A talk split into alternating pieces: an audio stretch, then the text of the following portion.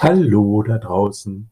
Heute einmal ein Re-Release von dem Loser meiner Podcast-Reise. Tusch, Fanfare, Tara. Es ist die wunderschöne Geschichte Prinzenviertel an der Rennbahn. Sicher ein sehr sperriger Titel. Vielleicht sollte ich die Geschichte umbenennen. Jedenfalls ist diese Story, die praktisch nach einer Fortsetzung schreit, das absolute Schlusslicht und ich muss sie nochmals promoten, weil sie es nicht verdient hat. Ich hoffe, ihr gebt mir am Ende recht. Oder erzählt mir doch mal, was an der Geschichte sperrt und warum sie nicht zum Anhören einlädt. Worum geht es in ihr? Ich habe eine Geschichte geschrieben über zwei sehr unterschiedliche Frauen, unterschiedlich an Stand und Bildung, die in diesem Prinzenviertel lebten. Eine der beiden Frauen muss Deutschland verlassen, die andere hat ein Herz aus Gold und soll dabei helfen, kümmert sich parallel auch noch um einen Freund, der im Park an der Rennbahn haust, heimatlos und ein Geheimnis in sich trägt. Na, das ist doch spannender Konflikt genug für eine Story, oder? Das Prinzenviertel in Karlshorst ist ein sehr schönes bürgerliches Viertel mit vielen kleinen Villen und schönen Mehrfamilienhäusern geprägt von vorwiegend gepflasterten und von Bäumen gesäumten Straßen und Wegen, vielfältig gestalteten Gebäuden und Gärten mit wiederkehrenden Gestaltungsmerkmalen. Sie dokumentieren anschaulich den Erhalt des nunmehr über 100 Jahre alten Gebietes im Villen- und Landhausstil. Von den heute noch vorhandenen Gebäuden wurden über 63 Prozent zwischen 1894 und 1908, dem ersten großen Bauabschnitt der Siedlung, errichtet. Einige der Landhäuser und Villen stehen aufgrund ihrer Bedeutung und ihres ursprünglichen Zustandes unter Denkmalschutz. Seinen Namen erhielt das Prinzenviertel aufgrund der Vergabe von Straßennamen nach sechs Söhnen des deutschen Kaisers und des Kaisers himself die Straßen, die die Namen Kaiser-Wilhelm-Straße, Auguste-Victoria, Prinz-Heinrich, Prinz Friedrich Wilhelm, Prinz Eitel Friedrich, Prinz Adelbert, Prinz August Wilhelm, Prinz Oskar und Prinz Joachim äh, Straße erhielten, wurden dann aber 1934 und 1951 umbenannt. Hört nun die Geschichte aus diesem beschaulichen Viertel aus einer düsteren Zeit. Gute Unterhaltung. Bis dahin.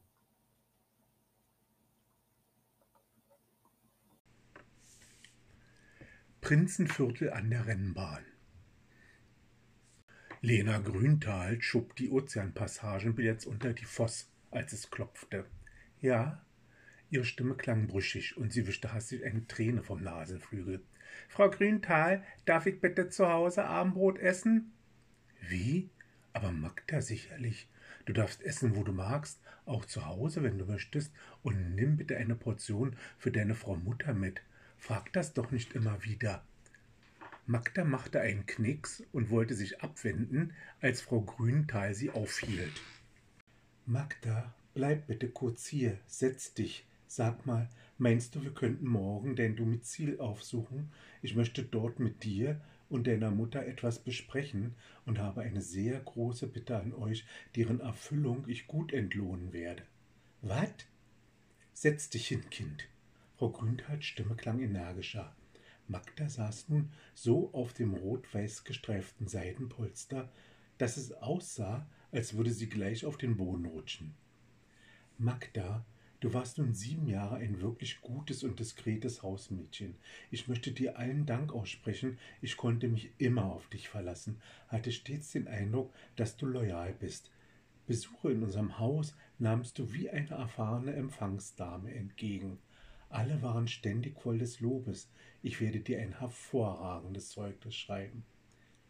Lautes Schluchzen unterbrach die Rede. Magda knauschte ihr Taschentuch unter der Nase.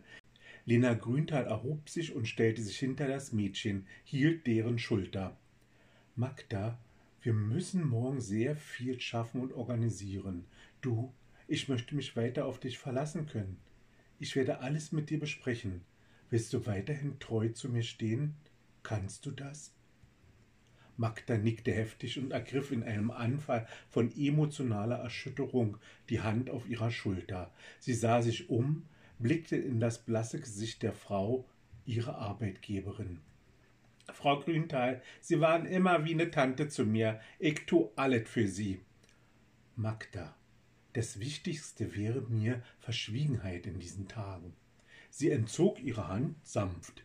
Es kommt viel Arbeit auf dich zu, die deine absolute Diskretion und Treue voraussetzt. Lena Grünthals Gesicht zuckte, als sie das Geräusch von der Tresco-Allee hörte. Sie ging fünf Schritte bis zum Florentinertüll. Ihre Hand griff den Stor und bewegte ihn beiseite.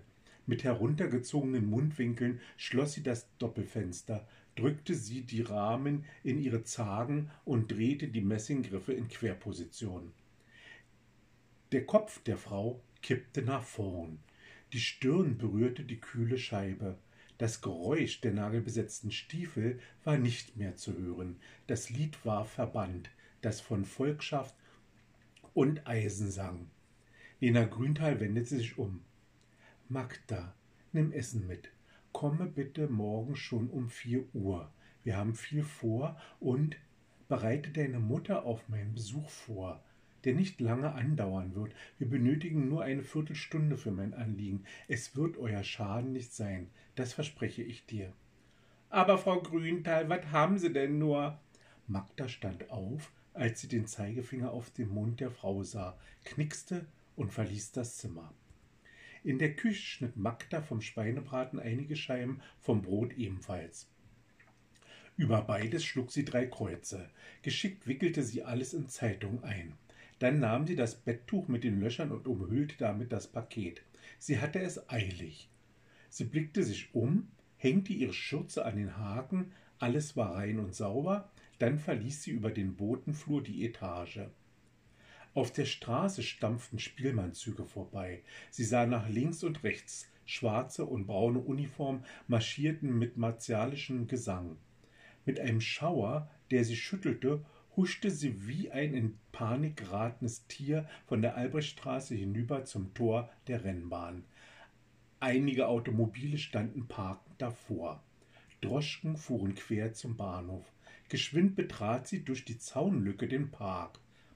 Eichen und Kiefern umgaben sie, spendeten Schatten und Ruhe. Der Wind pfiff scharf. Sie wollte den alten Landstreicher treffen, der ihr viel von einer schönen Zeit erzählte und manchmal auch sang. Sie eilte zu dem Reiterdenkmal. Auf einer Bank saß er. Hallo Rudi, wie geht es dir? Ein hageres Gesicht wendete sich Magda zu.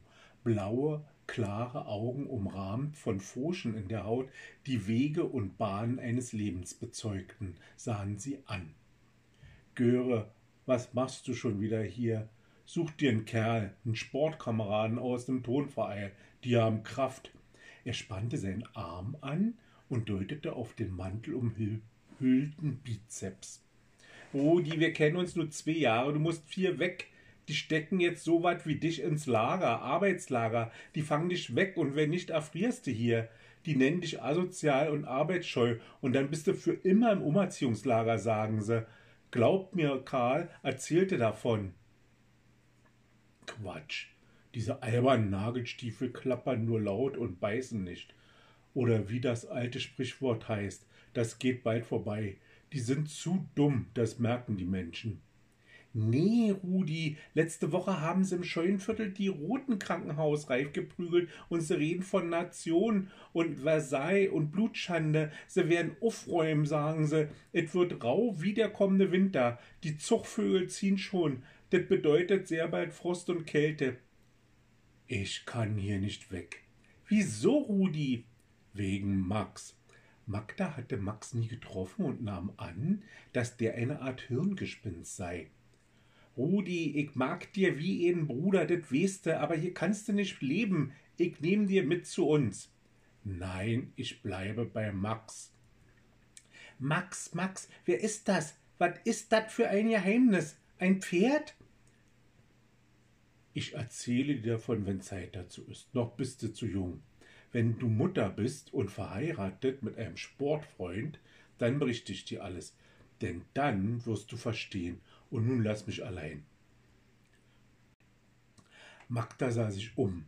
Auf der Rennbahn zogen Sulkis ihre Bahn hinter stürmischen Pferden. Training. Von der Straße hörte man gröhlenden Männergesang erschallen. Führer, Befiehl, wir vorholgen dir. Magda erhob sich, legte das Päckchen mit Braten und Brot auf die Bank. Da ist, ich komm erst übermorgen oder überübermorgen wieder. Dit wird jetzt so kalt werden, ich sage dir. Rudi nickte. Magda eilte davon. Lena Grünthal erläuterte alles in ruhigem Ton. Es ging um Banktransaktionen, um Überweisungen, um Gemälde, um Schmuck und Wertpapiere. Magda sollte einen Großteil behalten, einen anderen Teil nach Frau Grünthals Brieforder auf ein amerikanisches Konto überweisen. Magda durfte das, Lena Grünthal nach neuestem politischem Erlass nicht. Dem Dienstmädchen war schwindelig. Jemand hatte ihr den Boden unter den Füßen entrissen. Die Summen, die genannt worden waren, hatte sie nicht verarbeiten können. Sie sah in die ertrinkenden Augen Frau Grünstal, die nun schluchzte, deren Hände zitterten. Magdas Mutter goss Tee ein. Die Frauen verharrten in Schweigen, in ihren Gedanken. Magda holte Luft. Ja, alles will ich für Sie tun, Frau Grünthal, bloß bringen Sie sich in Sicherheit. An dat mit dem Glauben hab ich gar nicht gedacht. Sie können sich auf mir verlassen, das schwöre ich Ihnen.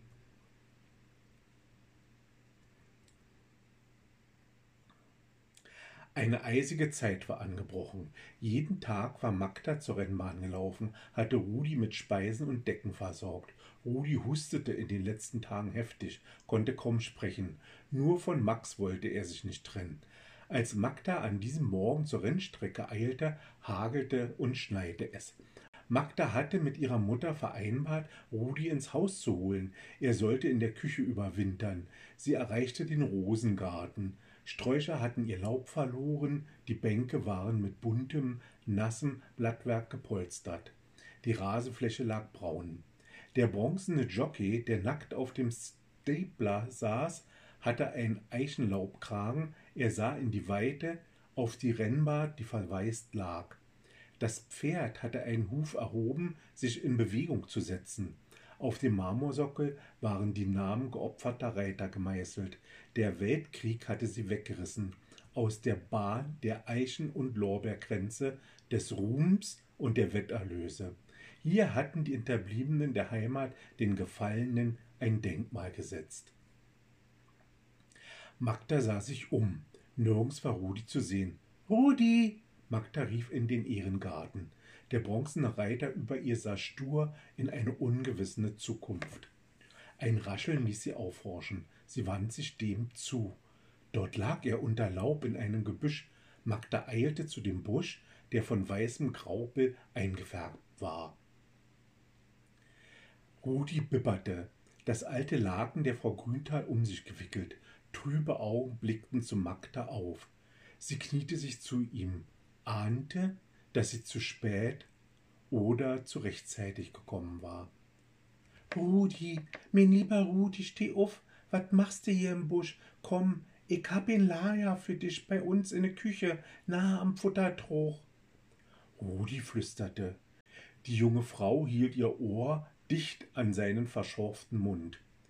Mädchen, ich gehe, ich gehe zu Max.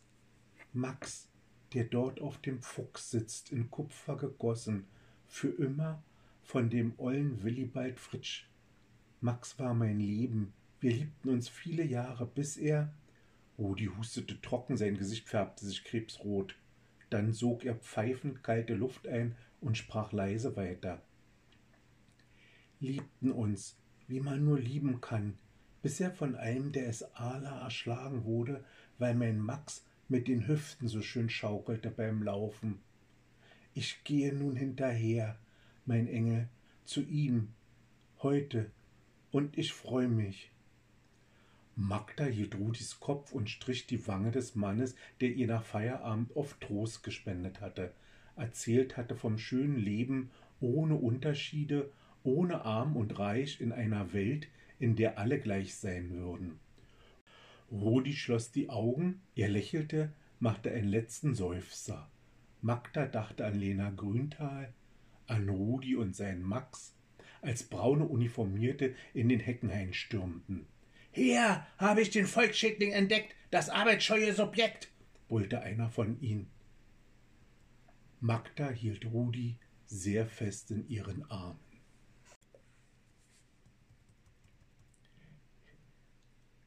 Ich wünsche euch eine schöne Zeit. Ich wünsche uns eine friedliche Zeit. Passt auf euch auf und seid wachsam. Auf Wiederhören, euer Bernd.